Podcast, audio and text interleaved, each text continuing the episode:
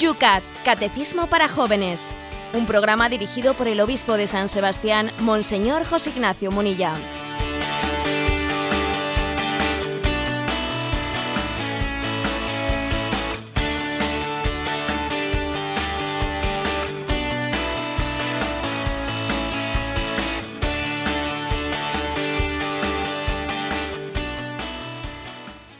Buenos días, queridos amigos del Yucat. Comenzamos un día más, hoy, viernes, último día de la semana, este programa que diariamente Radio María te acerca a través de todas las emisoras de Internet, allí donde te encuentres, donde nos estés escuchando ahora mismo. Bienvenido a este espacio de radio que quiere todas las mañanas llevarte formación, ojalá arrancarte también una sonrisa y con el ritmo y la alegría de la radio buscar esa palabra que siempre por las mañanas nos ayuda a ponernos las pilas, también a levantar un poco la mirada entre toda la riqueza de la vida de la Iglesia, los problemas de nuestra sociedad, todo iluminado desde el magisterio de la Iglesia, a través de ese catecismo de los jóvenes, el Yucat. Hoy no vamos a dar la temperatura de San Sebastián porque nos encontramos en San Lorenzo del Escorial. Estamos aquí en un congreso de responsables de cursillos de cristiandad del cual, del cual ahora hablaremos. Siete grados tenemos ahora mismo en San Lorenzo del Escorial. Mónica, por Madrid, en el centro, ¿cómo están las cosas? Pues aunque sorprenda, igual que en San Lorenzo del Escorial, unos siete graditos y lloviendo más o menos todo el día. ¿Cuántos kilómetros nos separan? Tú que eres más madrileña. Pues yo creo que unos 45, 50. Estamos en un lugar un poco más alto, más fresco, pero realmente precioso, sin duda alguna precioso.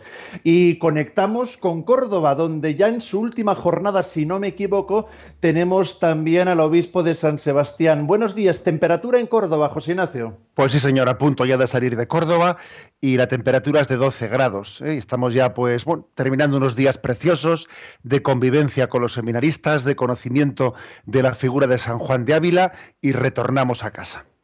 Aquí al revés, aquí comenzamos en el Escorial anoche con inaugurado por el nuncio de su santidad, Monseñor Renzo Fratini, el obispo conciliario del movimiento de cursillos de cristiandad, don Ángel Rubio, obispo de Segovia, y con una participación numerosísima. Estamos hablando de dirigentes, pero superan los 400, eh, situados en tres casas en San Lorenzo del Escorial, eh, siendo el lugar central la del San José, pero una vida realmente impresionante la que palpamos mm, en muchas, muchas diócesis de España, presentes en todas, pero algunas, eh, digo y lo cito porque estás ahora mismo en Córdoba, ayer el número de los representantes, el calor y el tono de los cordobeses en el arranque y en la presentación nocturna de las diócesis fue realmente espectacular, José Ignacio.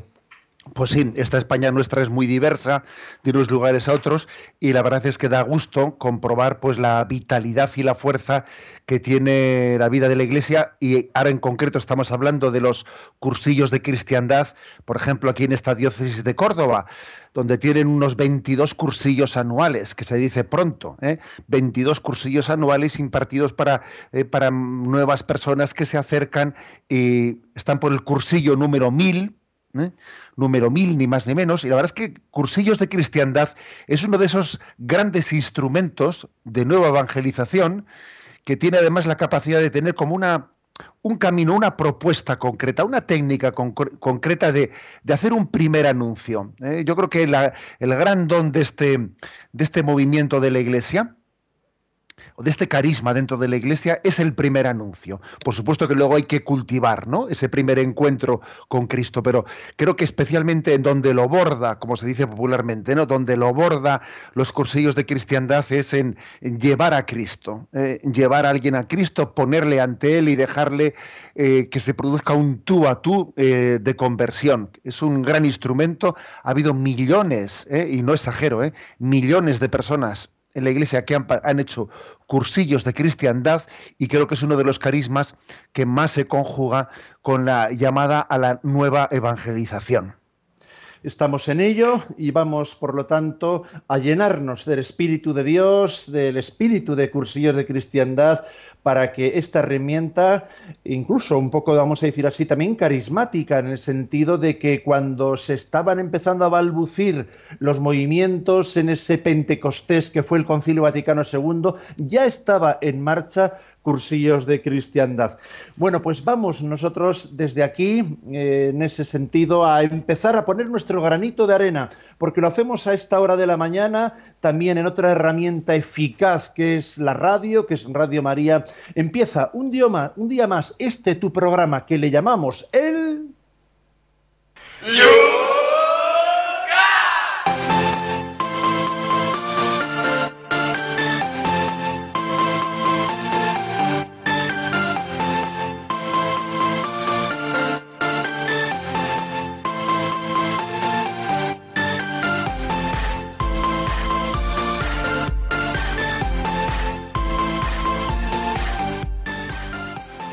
programa lo comenzamos como todos los días echando una mirada a la jornada de ayer, en la cual nos dedicábamos a desgranar puntos que surgieron durante el programa con mucho, mucho interés.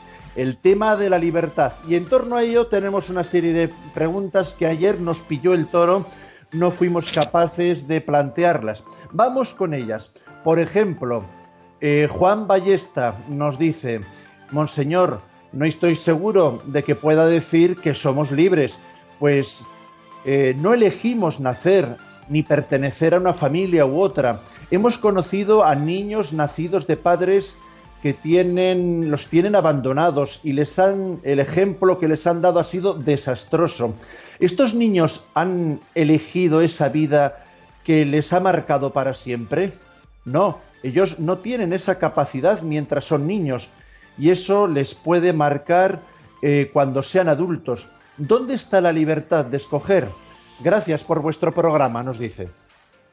Bien, eh, Juan plantea una cuestión que de alguna manera ya ha salido eh, en nuestros programas, en este comentario que hemos hecho sobre la libertad. dice él, no elegimos nacer, por supuesto, no hemos elegido nacer. es que la libertad nuestra no es omnímoda. La nuestra es una libertad creatural, o sea, somos criaturas, ¿no? Entonces, el mismo ser libres es porque somos imagen y semejanza de Dios, que es la plena libertad. ¿eh? La plena libertad solamente la tiene Dios. ¿eh? Nosotros somos seres libres a imagen y semejanza de Dios, pero está bien dicho por parte de Juan, y no elegimos nacer, pues es verdad, no elegimos nacer, ¿no?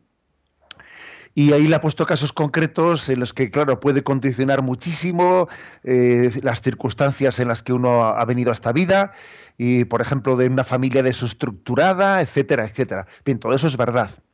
Ahora bien, lo que es impresionante, lo que es sorprendente es que aunque yo no haya elegido nacer y no haya elegido las circunstancias en las que he venido a esta vida, sí que puedo eh, afrontar mis limitaciones o, las heridas que me ha provocado la vida, puedo afrontar esas heridas, esas limitaciones, pues con mayor dignidad o con menor dignidad.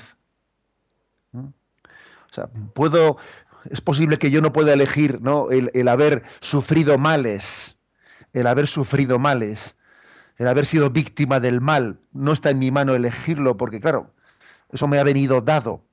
No está en mi mano el haber sufrido el mal, pero sí que, sí que está en mi mano el no haberme hecho cómplice de él.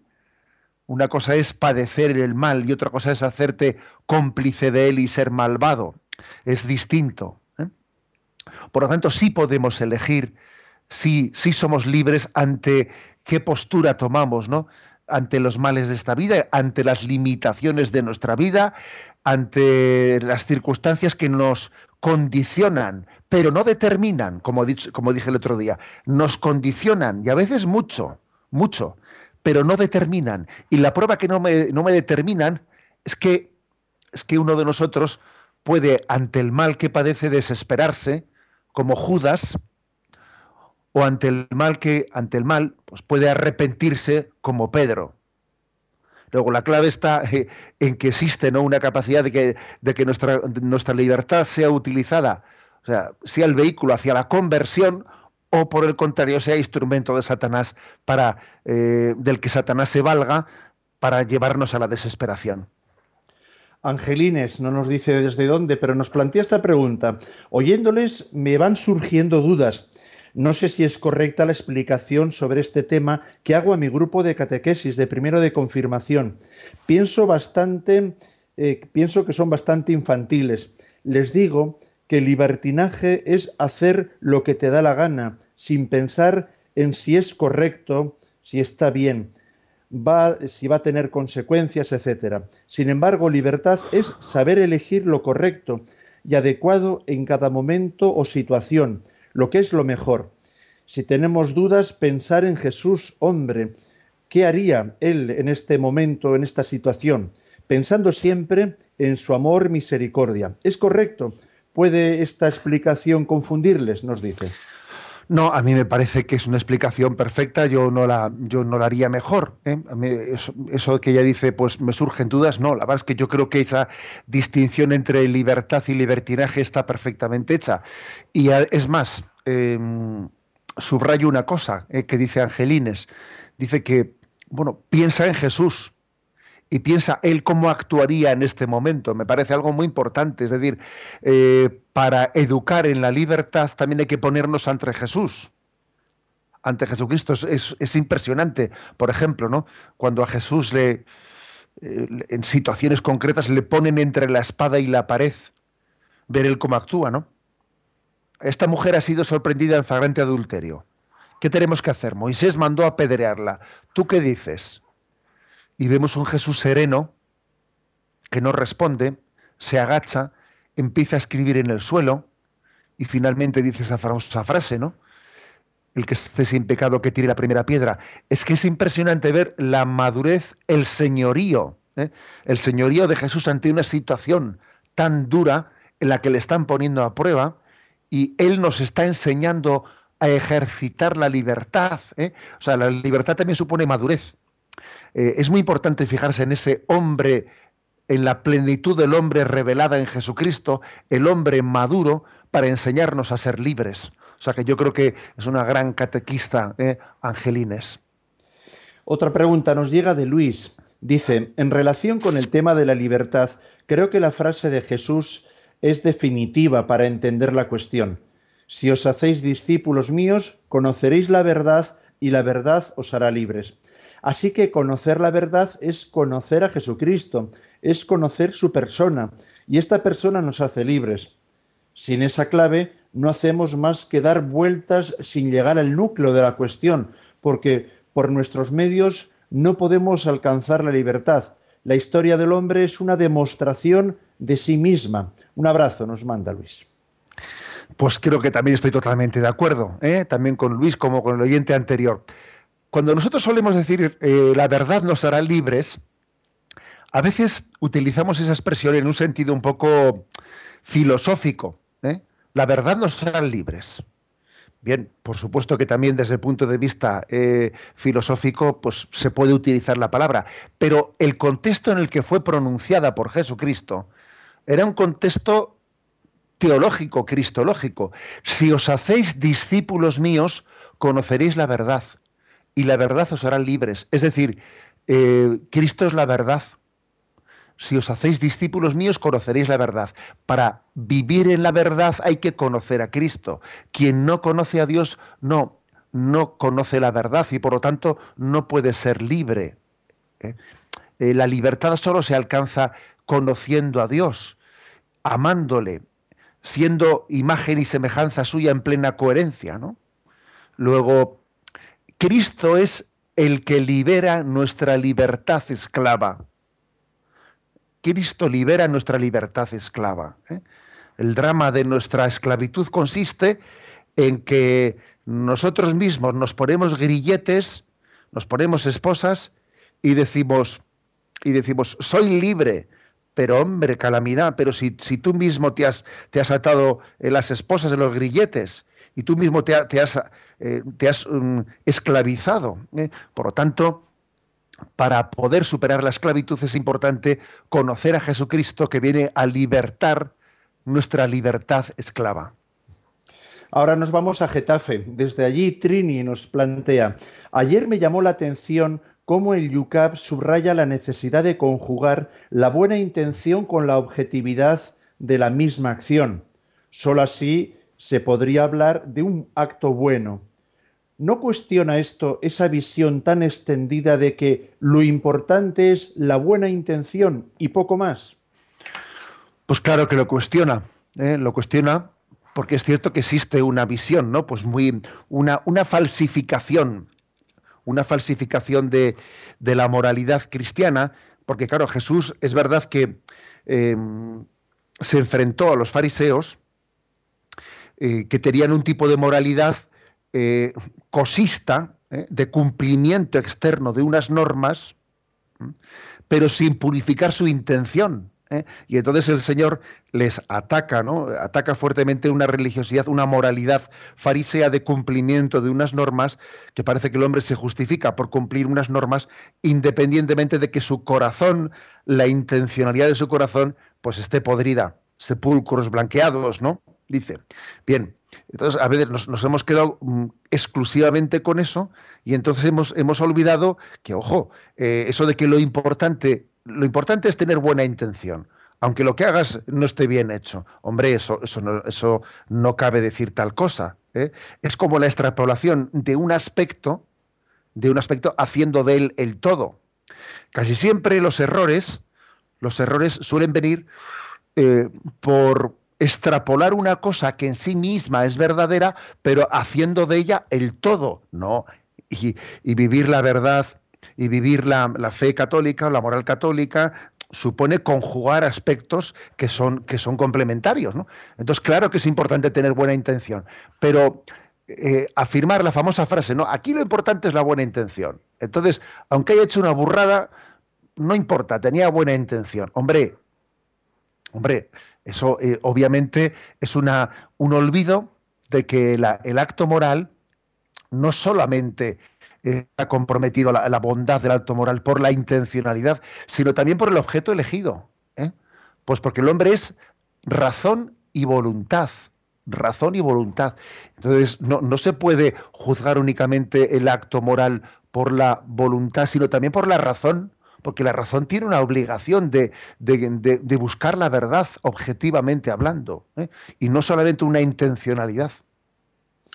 Nos vamos hasta Las Palmas de Gran Canaria. Allí tenemos a Cristina que plantea, ¿nacemos ya con la predisposición de distinguir si un acto es bueno o es malo? ¿O se aprende dependiendo del ambiente en el que nazcas? Feliz Pascua de Resurrección nos dice. Pues las dos cosas. Eh, nacemos con una capacidad, ¿eh? con una conciencia, que la conciencia eh, es natural en nosotros, el que seamos seres espirituales, conlleva que tengamos una conciencia, una conciencia que nosotros no nos la damos a nosotros mismos. No, no nos la damos a nosotros mismos. Recuerdo que hace poco dije en este programa que la conciencia es como una abeja. Si la tratas bien, te da miel. Y si la tratas mal, te clava el aguijón. Entonces, claro, está claro que la conciencia no nos la damos a nosotros mismos, porque nadie se daría un aguijonazo a sí mismo. ¿eh? Es, algo objetivo. Ahora, es obvio también que la conciencia necesita ser educada, que el pecado existe y existe también el oscurecimiento de la razón, de la conciencia. Entonces, las dos cosas, nace o se hace, nace y tiene que irse haciendo y tiene que irse haciendo. Y, una de nuestras obligaciones principales de morales es educar bien nuestra conciencia. Por cierto, de eso pocas veces nos acusamos en el sacramento de la penitencia, de que igual no hemos buscado los medios de formación que debiéramos de haber buscado. ¿eh? Uno puede tener ¿no? pues una ignorancia pero puede ser culpable de la ignorancia que tiene por no haberse formado bien. Mira, en torno a ello puede venir muy bien para la siguiente pregunta. Desde Barcelona, Juan dice, ayer escuché la explicación de que el Yucat que dice que salvo en caso de daños a terceros, debemos dejar actuar al prójimo según su voluntad, aunque elija equivocadamente. ¿Deduzco de ello que existe el derecho a equivocarse? Nos pregunta. Bueno, vamos a ver, la palabra derecho a equivocarse, pues hombre, se puede entender bien. Se puede entender bien en el sentido ese que dice el Evangelio, eh, déjale, no, no cortes todavía, a ver si, a ver si para el año que viene este produce sus frutos, este árbol, ¿no? Con lo cual voy a darle margen, voy a darle un acto de confianza. Pero en la expresión derecho a equivocarse, la verdad es que a mí no me gusta. No me gusta porque, eh, porque en sí el equivocarse no es que sea un derecho. Es decir, el, el error, el error no es un derecho. Lo que es un derecho es, eh, es la búsqueda de la verdad, que en sí puede conllevar también eh, el, el, error, o sea, el que uno no acierte. Pero derecho, derecho, no existe un derecho al error. Derecho al error yo creo que está mal dicho. ¿eh? Doctores tienen la iglesia para corregirme, pero yo creo que existe un derecho de ver, derecho de ver a, buscar la verdad y a buscar el bien, que obviamente conlleva, ¿eh? conlleva pues una, eh, una posibilidad de que no acertemos y por lo tanto tiene que existir una paciencia, una paciencia y una tolerancia con el error. ¿Eh? Pero el error no es que sea un derecho, sino que tenemos que tener paciencia y tolerancia porque en ese proceso de crecimiento pues metemos la pata y si Dios tiene paciencia con el que mete la pata, no la voy a tener yo. De hecho, Dios la tiene conmigo mismo. Y terminamos con una pregunta que nos hace desde Galdácano Martín. Dice, en la vigilia de Pentecostés del 2006, nuestro Papa emérito Benedicto XVI dijo, tenemos que aprender a construir escuelas de libertad. Me pareció una expresión muy bella, pero ¿podría explicar en qué cabría concretar esto? Sí, es una expresión muy bella y además, por cierto, ayer yo no, lo leí, pero aquí en el Yucat está recogida esa, eh, esa cita de la vigilia de Pentecostés del 2006 que Benedicto XVI allí celebró. Lo voy a leer, dice, con la fuerza del Espíritu Santo queremos aprender juntos la libertad verdadera, construir escuelas de libertad. ¿eh? Escuelas de libertad. ¿A qué se refiere? Pues yo creo que, a ver, ¿en qué se puede concretar? ¿no? Dice Martín. Hombre, yo creo que se puede concretar en, en la educación cristiana en la educación de los afectos, en la educación de la, eh, de, la razón. Por ejemplo, también se, concreta en la dirección espiritual, el acompañamiento espiritual.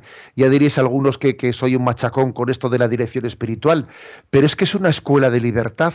¿eh? Tener un acompañante espiritual es mm, enseñar a educar mi libertad, enseñar a, a elegir bien, enseñar a Claro que es muy importante que cuidemos los ámbitos ¿no? en los que se eduque nuestra, nuestra libertad, que en el fondo es la escuela, es la familia, es la parroquia. Pero bueno, me atrevo a subrayar este en concreto. ¿no? El acompañamiento espiritual es una gran escuela de libertad. Son las 8 y 23 minutos, 7 y 23 minutos en las Islas Canarias. Comenzamos con el primer tema de hoy.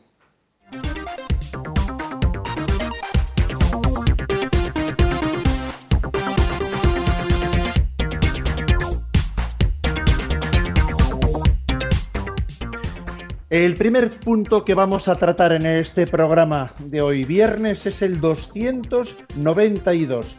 ¿Se puede hacer algo malo para que de ello se derive algo bueno? Y, dice lo siguiente, no, nunca se puede hacer algo malo o aceptar el mal para que de ello resulte algo bueno.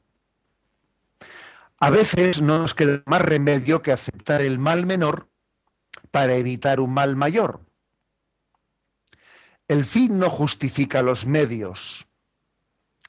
Es erróneo utilizar embriones, aquí por un ejemplo, es erróneo utilizar embriones para la investigación con células madre, incluso si con ellos se pudiera alcanzar logros radicales en la medicina. Es erróneo pretender ayudar a la víctima de una violación con el aborto del niño. Bueno, Entonces, la, afirmación de entrada. Estamos un poco explicando, antes de entrar en los mandamientos, ¿no? uno por uno, los fundamentos de la moral. Y aquí se dice, a ver, no se puede nunca buscar un mal para pretender extraer de él un bien. No se puede hacer nunca eso. ¿eh? La famosa expresión, el fin no justifica los medios. Para que un acto moral sea bueno, hace falta que el fin que persiga yo sea bueno, pero también que el medio que elijo para ese fin sea bueno también. Sea bueno. Quizás eh, algún oyente diga, bueno, esto que dice usted no es contradictorio con eso de que Dios puede sacar bien de los males. Dios puede sacar bien de los males, eh, Dios escribe derecho con líneas torcidas. Eh. Bueno, a ver, lo digo porque es que en alguna ocasión alguien me ha, me ha respondido esto. Bueno, pero si nosotros mismos decimos que no hay mal que por bien no venga, que Dios puede sacar bien de los males, a ver, pero no, no confundamos los términos. Una cosa es que mm, de un mal se pueda derivar un bien y Dios es, dirige los hilos de la historia eh, y, claro, y, fijaros, ¿no? del mayor de los males, que es de la muerte de un hombre inocente, como era Jesucristo sido capaz de sacar la mundo. Bien, porque Dios conduce los hilos de la historia. Pero otra cosa es que tú en tu decisión moral, en tu elección moral, tú elijas el mal. O sea, perdón, que tú no eres, que tú ni yo no somos la providencia. ¿Eh? O sea, Dios Padre Providente es Él. ¿eh? Y a mí lo que se me pide es que yo elija el bien.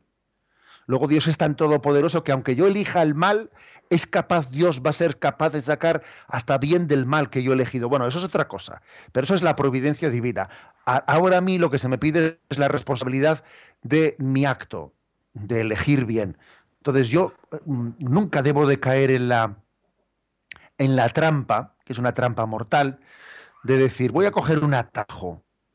¿eh? Voy a coger un atajo y entonces voy a, eh, voy a elegir el, bien para, voy a hacer elegir este mal para, para elegir el bien. Por ejemplo, ¿no? el bebé medicamento, llamado bebé medicamento. O sea, voy a, eh, voy a conseguir que una serie de embriones para que con uno de ellos, con el que sea más compatible, eh, pues entonces pueda obtener unas células madre que así pueda curar a su hermano mayor. Y fíjate, ¿no? teóricamente, pues es un bebé medicamento, o sea, eh, hemos, hemos procurado no tener un hermano, un hermano sano para que éste pueda hacerle unos trasplantes al otro hermano. Sí, sí, sí, perdón, pero tú para haber tenido ese niño que sea el que le sane al anterior, eh, resulta que has dejado por el camino no sé cuántos embriones muertos y entonces no es justificable que tú hayas, ¿eh? te hayas eh, servido, te, hayas elegido el mal para que de él se derive un bien. No, no es correcto.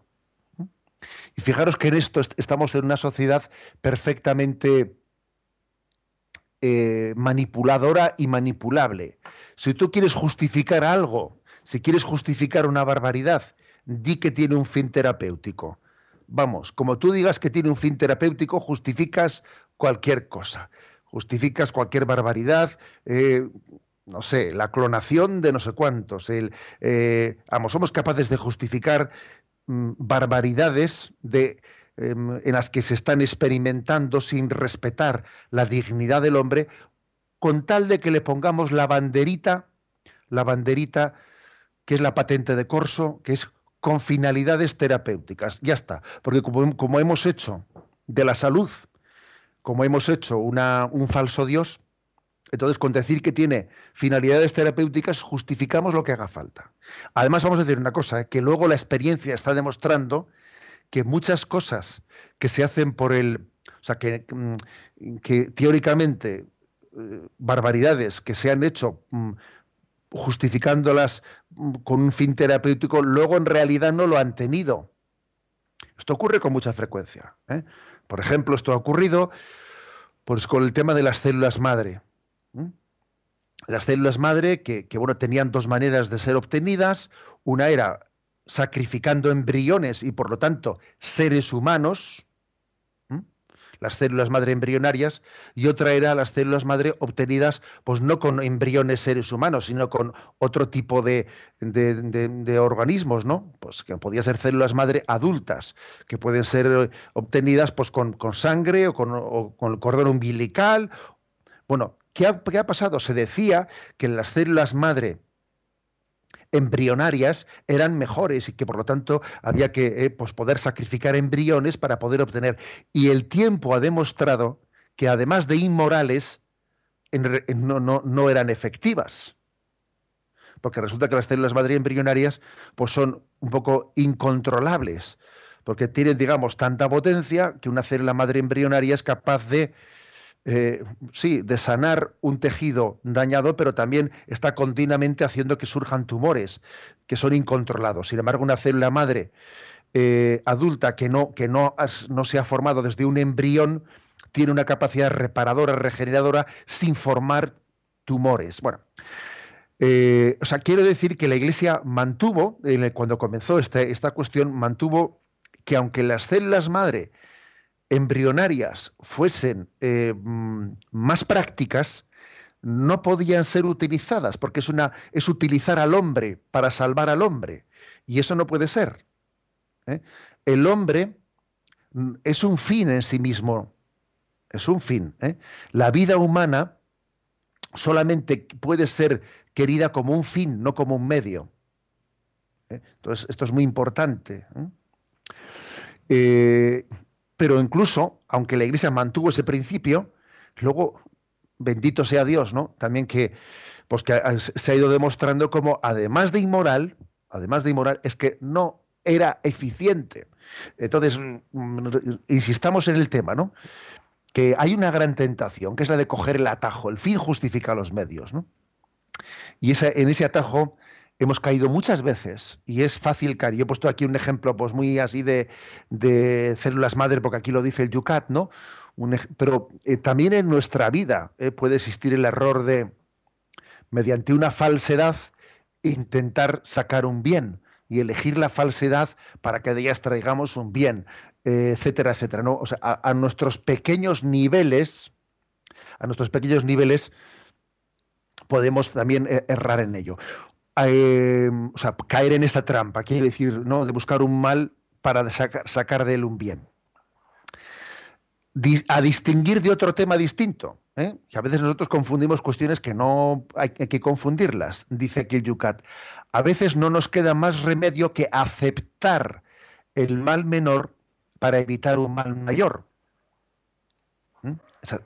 esto es distinto. ¿Eh? Aún dice, bueno, pues esto no, en el fondo no es decir lo mismo con palabras diferentes. No, no, señor, no es decir lo mismo con palabras diferentes. Hay una, hay una, mm, una, diferencia sustancial. ¿eh? Por ejemplo, que cuando uno dice, yo mm, me gustaría, ¿eh? me gustaría buscar el bien pleno, el bien pleno, el bien de totalidad pongo el caso concreto, eh, estoy, a ver, eh, lo dice eh, un político cristiano, un político cristiano que él tenga claro que el aborto es absolutamente inmoral y además lo haya dicho públicamente y lo haya proclamado. Pero él se da cuenta de que no tiene la capacidad, no tiene el apoyo suficiente en un parlamento no tienen el apoyo suficiente pues para derogar completamente el aborto y dar una legislación de protección integral a la vida. No puede, porque no, le dan...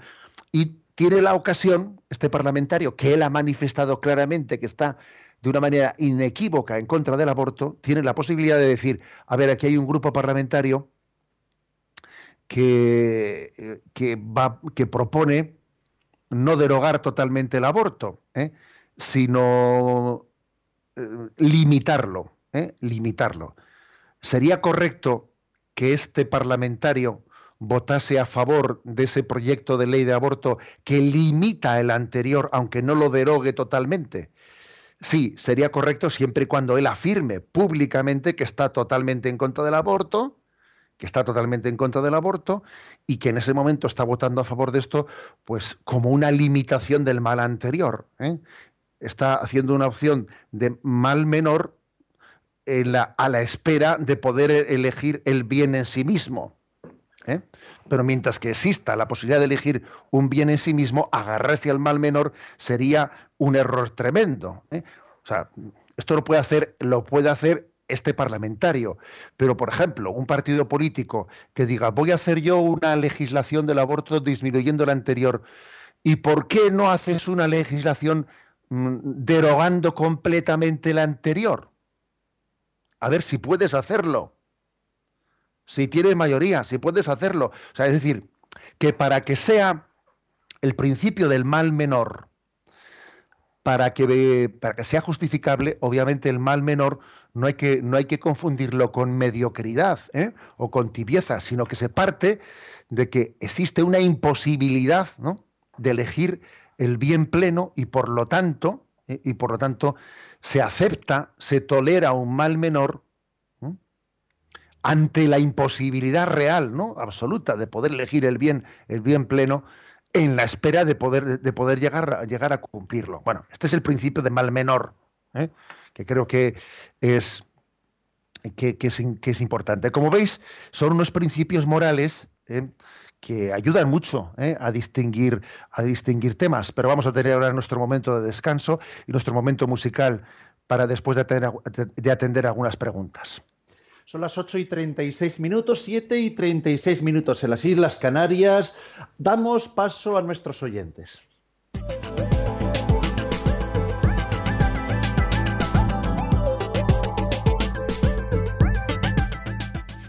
Y lo hacemos como habitualmente con las redes sociales. Aquellos que queráis preguntar ahora mismo no tenéis más que plantear vuestra pregunta con esa cita arroba obispo munilla para los que lo hacéis a través de Twitter. En la página de Facebook de este programa es muy fácil, simplemente ahí, en ese espacio dedicado a los temas que estamos planteando. Lo encontráis buscando Yucat Radio María. También atendemos el correo electrónico yucat@radiomaria.es y el teléfono de Radio María. Pero vamos con un tema musical que yo creo que es como muy adecuado para el tema que hoy nos está ayudando.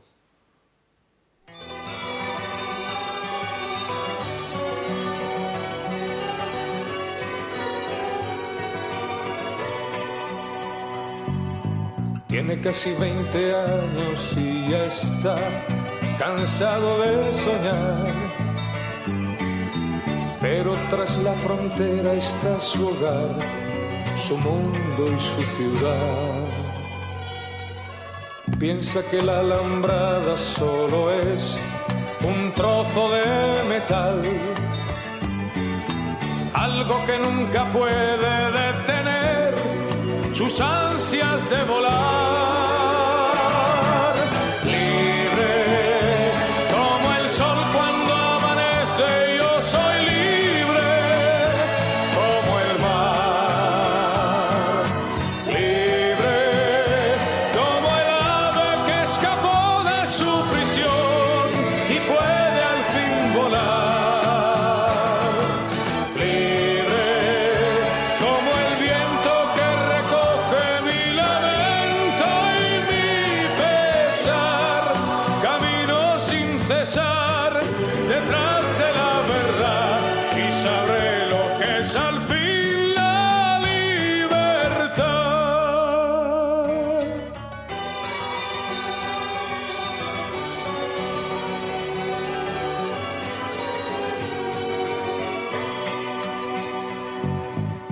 Su amor por bandera se marchó cantando una canción. Marchaba tan feliz que no escuchó la voz que le llamó. Y tendido en el suelo se quedó, sonriendo y sin hablar. Sobre su pecho flores carmesí brotaban sin cesar.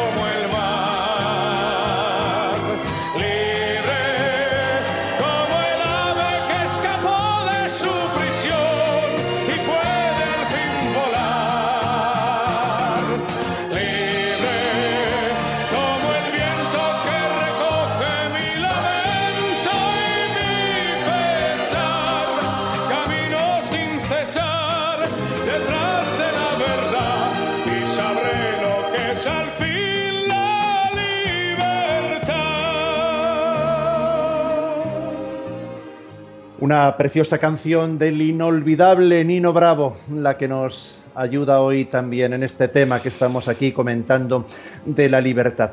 Son muchas las preguntas, José Ignacio, que nos llegan en torno a este tema que veo que tanto ocupa, preocupa y hace pensar a nuestros oyentes. Vamos con alguna de ellas. Por ejemplo, eh, Carmen nos dice en un correo electrónico, buenas, eh, ilustra- ilustraré mi pregunta con un ejemplo, dice. En el caso de que una madre, o mejor, una abuela, pidan a Dios la conversión de su hija o nieta y ésta no se acerque a Dios, ¿dónde termina o empieza la providencia de Dios y la libertad de la persona para no convertirse al Señor? Doy gracias a Dios por ustedes, por Radio María, por este estupendo programa, nos dice Carmen. Vamos a ver, yo creo que no hay que decir que comienza aquí y termina allá. Eh, la providencia abarca todo. Eh, la, providencia lo abarca todo. Incluso es capaz de abarcar. eh, O sea, la providencia de Dios no queda anulada en el momento de nuestro pecado. Dios es capaz, ¿no? Hasta de intentar servirse de nuestro propio pecado para hacer de él también una nueva llamada a la conversión, etcétera, etcétera. Caso del hijo pródigo, por ejemplo. ¿eh? Luego, mm, digámoslo así, hay dos niveles, es el nivel de la libertad humana y el nivel de la providencia, que no sería un error decir, eh, la libertad llega hasta aquí, a partir de aquí providencia, la providencia llega hasta aquí, a partir de aquí libertad. No, eh, todo ello eh, son dos niveles distintos en el que el hombre es libre en cada instante en el que está siendo cuidado providencialmente por Dios, es libre, no deja de ser libre porque Dios esté cuidando de él. Igual que mm, podemos decir, la providencia no deja de actuar a pesar de que nosotros estemos eligiendo mal. O sea, afirmemos las dos cosas. Vamos a escuchar una pregunta que nos llega a través del teléfono. Mónica. Pues una madre preocupada nos llama y nos comenta que su hijo de 19 años, a la hora de tener que aplicarle algún castigo o de hablarle de sacrificios, precisamente, eh, bueno, pues el argumento que dice para evitarlos o para eh, intentar convencer de que no se los pongan es que el fin no justifica los medios y que, bueno, pues eh, el castigo o el mortificarse es negar la propia naturaleza del hombre. Bueno, vamos a ver, es que claro, se parte de un presupuesto que es falso, ¿no? El castigo no es un mal en sí mismo. ¿eh? El morti- el- una mortificación no es en sí mismo un mal. ¿eh? O sea, utilizarla. La verdad es que el chaval hay que reconocer que viene espabilado, ¿eh? Viene espabilado para intentar arrimar la sardina a la suya, ¿eh? O sea, viene espabilado, pero hombre, yo creo que manipula las cosas, porque un castigo en sí mismo no es un mal. ¿eh? Eh, el hecho de que una mortificación en sí misma no es un, un mal elegido, ¿no? Eh, hombre, aquí por mal se entiende otra cosa, un mal moral, ¿eh? Se un mal moral, o sea, yo no puedo elegir algo que es pecado, pero es que aplicar un castigo a un hijo no es un pecado, ¿eh? Lo digo un poco, en fin, pues para, vamos, pa- para matizar al chaval. Hay que decirle que escuche Yucat. Vamos a terminar con una pregunta que, bueno, más que una pregunta, una frase que nos dice Belén. Dice, buenos días, les comparto una frase de Santa María Eugenia de Jesús, fundadora de la Asunción. Dice, la cadena secreta de mi libertad es mi total dependencia de Cristo. Feliz Pascua, nos dice.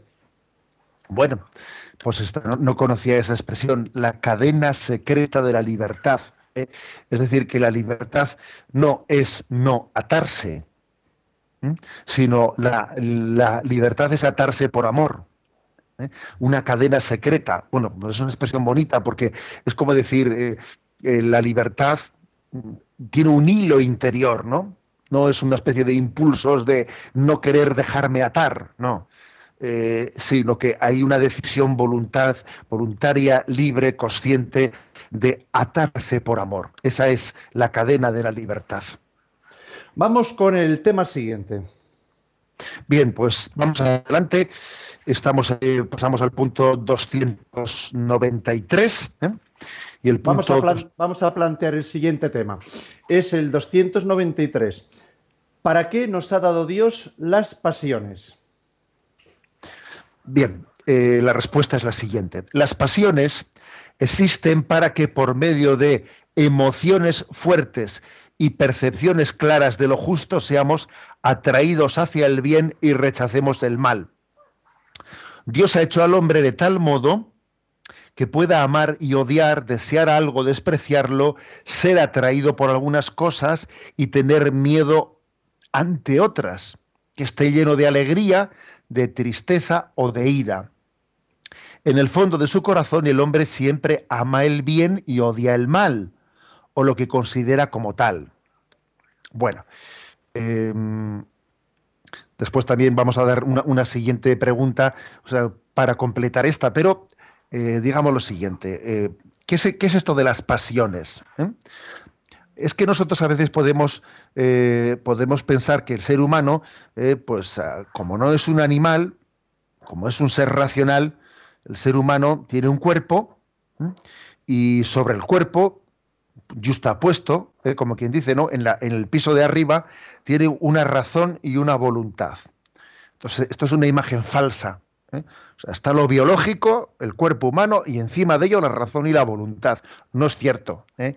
Existe eh, conectando esos dos pisos, que es el piso de la razón y la voluntad, y abajo, ¿no? Pues todo, eh, pues todo el ser biológico del hombre, conectando ambos, ambos pisos, hay escaleras que suben y que bajan del piso primero al segundo, del segundo. ¿Esas escaleras cuáles son? Eh, perdón por el ejemplo. las pasiones. O sea, es decir, nosotros no somos de cartón piedra. No somos de cartón piedra. El hombre se siente atraído se siente atraído y también siente rechazo, ¿eh? siente repugnancia hacia algunas cosas. Entonces, estas pasiones, que en el fondo son emociones fuertes ¿eh? y, percepciones eh, de la vida, tienen también la capacidad, tienen la capacidad de, de ayudarnos a elegir bien. Pero es verdad también que hay que iluminarlas, porque uno puede ocurrir que tenga una atracción muy grande por una cosa, sus pasiones le llevan a traer una cosa, pero que como no controle sus pasiones, igual la pasión le, le, le conduce al mal. ¿eh? En el fondo no es la, la pasión en sí misma no es buena o mala, pero si tú no conduces, si tú no educas tus pasiones, ¿eh? Tus pasiones, pues entonces puede ser un motivo de estrellarte, hablando de plata. ¿eh? Hablando de plata. Entonces, es bueno ¿eh? que existan, por ejemplo, una pasión puede ser el que alguien sea, eh, el que tenga un rechazo, un rechazo mm, ante un ambiente determinado que lo considera peligroso, sin bien de acuerdo. Esa especie como de rechazo, ¿no? te puede proteger, te puede proteger, pero ten cuidado a ver si de ahí no vas a extraer que tú si tú no educas esa pasión, en vez de rechazar un ambiente peligroso, igual llevas a odiar a esa persona o llegas... ¿eh? O sea, en toda pasión tiene que haber también como una, eh, como una educación de esa pasión. Yo puse el ejemplo, cuando estábamos explicando el Catecismo Mayor de la Iglesia Católica, puse el ejemplo de un, un carruaje de caballos. ¿eh? Un coche de caballo, una diligencia. La diligencia esas que veíamos en las películas del oeste. Una diligencia que, es tirada por unos caballos. pero claro, los caballos tiran, pero deben de ser conducidos por las riendas, ¿no? O sea, digamos, el que conduce la, tiene que decir a la derecha, a la izquierda. Las pasiones son como los caballos que tiran. ¿eh? Pero la razón y la voluntad ¿eh? son esas riendas que van conduciendo los caballos y los conducen hacia la derecha. Es bueno ser pasional, es bueno tener, eh, tener unas pasiones fuertes, Porque de lo contrario es como si tuviésemos una voluntad y una razón, sí, sí, pero que no tiene caballos para tirar. Es que, claro, debe de haber, o sea, eh, no, no es bueno que hagamos una imagen del hombre sin pasiones. El hombre tiene que tener atracción al bien ¿eh? y repulsión al mal. O sea, debe de ser pasional, pero con unas pasiones educadas, ¿eh? educadas, conducidas, sublimadas, etcétera, etcétera. Es una como veis, pues la antropología cristiana no es una antropología eh, pues de cartón piedra. ¿eh? No, no, no. Nosotros partimos del hombre real, del hombre que sufre, que llora. Jesucristo, por cierto, en los evangelios aparece a veces llorando y sufriendo y sintiendo angustia y sintiendo miedo. O sea, es que Jesús tiene sentimientos, ¿no? Tiene, o sea, él experimenta las pasiones humanas. Y eso no únicamente no es malo, sino que es totalmente necesario eh, pues para que el hombre eh, para que el hombre pueda alcanzar metas. Es que si no hay caballos que tienen de la diligencia, ¿a dónde vas tú con las riendas que tienes en tus manos? No, no, hay, las riendas no conducen a nadie. ¿eh? Bueno. Son las 8 y 51 minutos, 7 y 51 minutos en las Islas Canarias y nos queda todavía un tema más.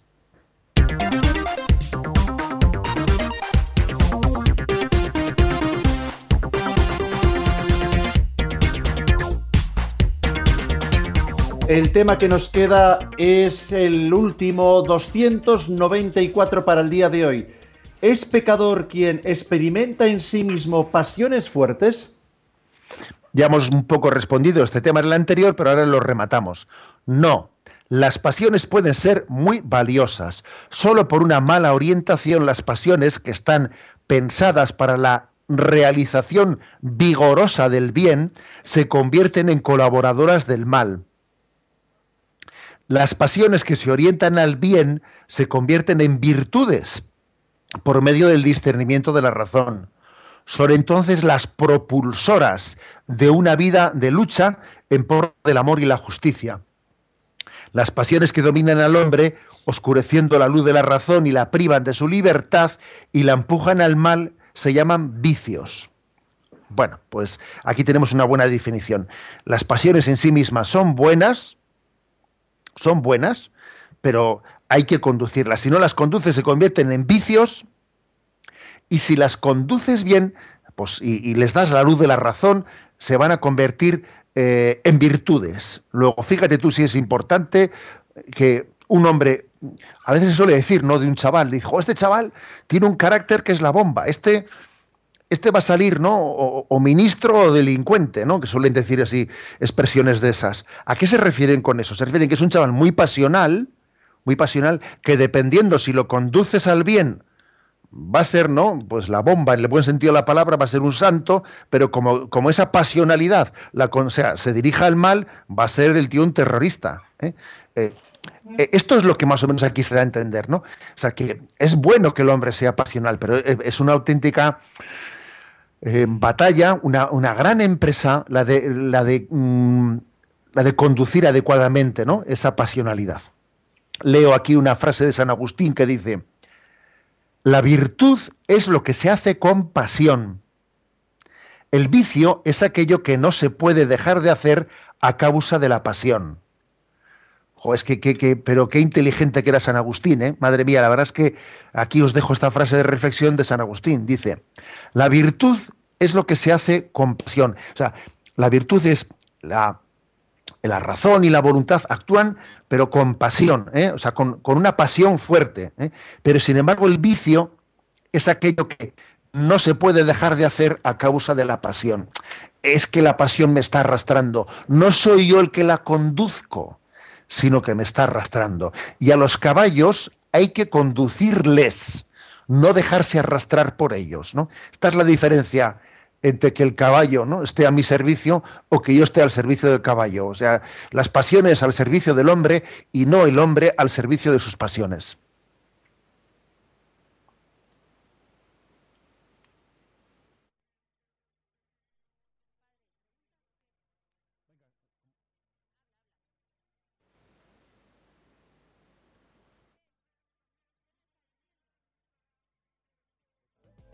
Un corte porque observo que no llega el corte desde, desde el Escorial de, de Esteban, que para, para, concluir el momento final del, del, programa, ¿estamos en contacto, Esteban? Sí, sí, sí, estamos aquí. Vamos con las preguntas de nuestros oyentes que nos están planteando para estos dos últimos minutos que tenemos.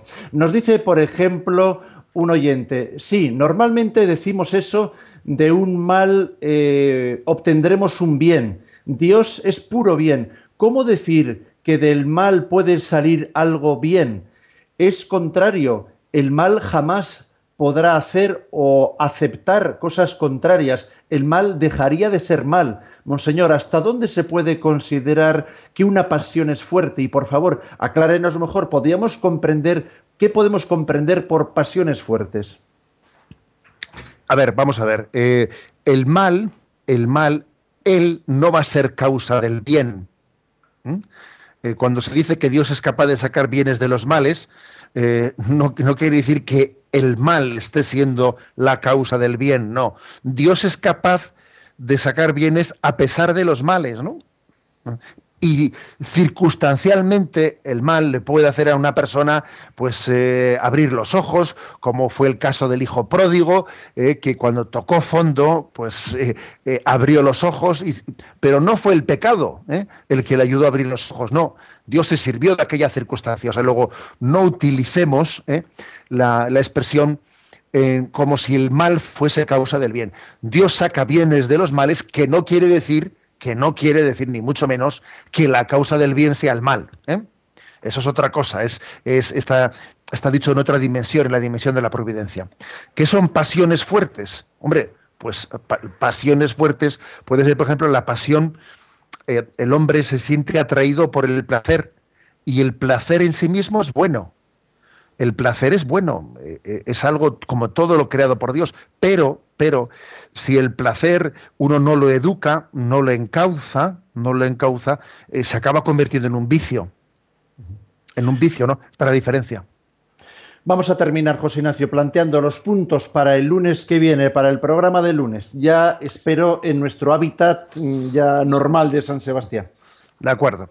Bien, pues para el lunes dejaremos cuatro puntos, que son, ¿qué es la conciencia? 295. 296. ¿Se puede obligar a alguien a hacer algo contra su conciencia? 297. ¿Se puede formar la conciencia? 298. ¿Es culpable ante Dios alguien que actúa erróneamente pero siguiendo su conciencia?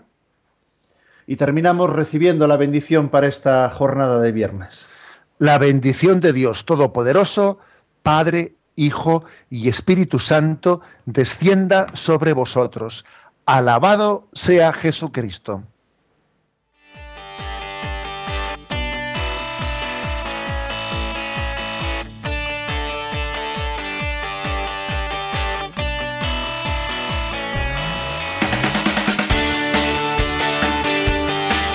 Y así finaliza en Radio María Yucat, un programa dirigido por el obispo de San Sebastián, Monseñor José Ignacio Monilla.